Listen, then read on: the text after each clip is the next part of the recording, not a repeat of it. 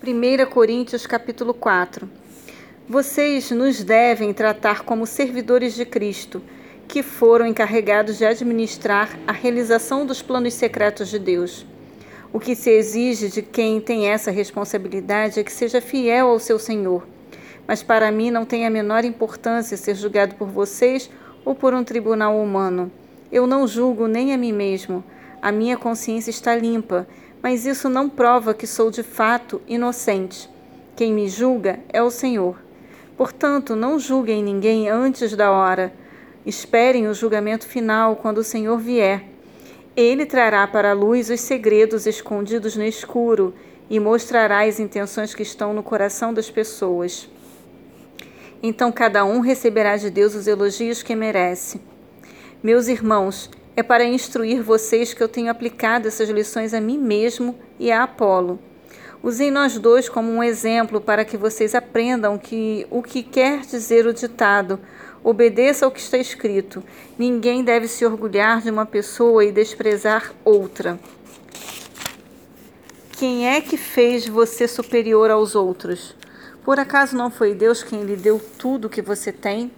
Então, por que é que você fica todo orgulhoso como se o que você tem não fosse dado por Deus? Pelo que parece, vocês já têm tudo o que precisam. Já são ricos. Vocês já se tornaram reis e nós não.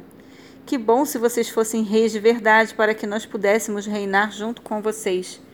Porque me parece que Deus pôs a nós, os apóstolos, no último lugar. Somos como as pessoas condenadas a morrer em público, como espetáculo para o mundo inteiro tanto para os anjos como para os seres humanos. Por causa de Cristo, nós somos loucos, mas vocês são sábios por estarem unidos com Ele. Nós somos fracos e vocês são fortes. Vocês são respeitados e nós somos desprezados. Até agora temos passado fome e sede. Temos nos vestido com trapos, temos recebido bofetadas e não temos lugar certo para morar. Temos nos cansado de trabalhar para nos sustentar. Quando somos amaldiçoados, nós abençoamos. Quando somos perseguidos, aguentamos com paciência. Quando somos insultados, respondemos com palavras delicadas. Somos considerados como lixo e até agora somos tratados como a imundície deste mundo. Não estou escrevendo essas coisas para envergonhar vocês, mas para ensiná-los como se vocês fossem meus próprios filhos queridos. Mesmo que vocês tivessem milhares de mestres na fé cristã, não poderiam ter mais de um pai. Pois quando levei a vocês o Evangelho, eu me tornei o pai de vocês na vida que vivem em união com Cristo Jesus. Portanto, eu peço que sigam o meu exemplo.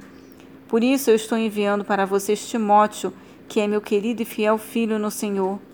Ele foi ajudá-los a lembrarem dos caminhos que sigo na nova vida que tenho em união com Cristo Jesus. Caminhos esses que ensino em todas as igrejas. Alguns de vocês ficaram orgulhosos, certos de que eu não iria visitá-los. Porém, se o Senhor quiser, eu vou visitá-los logo. Então vou saber o que esses orgulhosos são capazes de fazer e não somente o que eles são capazes de dizer, pois o reino de Deus não é coisa de palavras, mas de poder. O que é que vocês preferem? Que eu vá até vocês com um chicote ou com o coração cheio de amor e bondade?